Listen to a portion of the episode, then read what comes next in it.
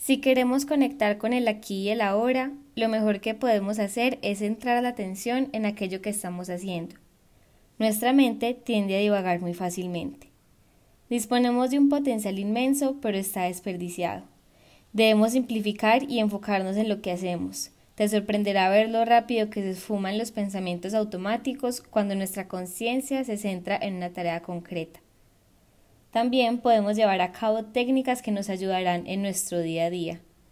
La meditación es una herramienta muy poderosa que sin duda nos aportará enormes beneficios para centrarnos y vivir el presente.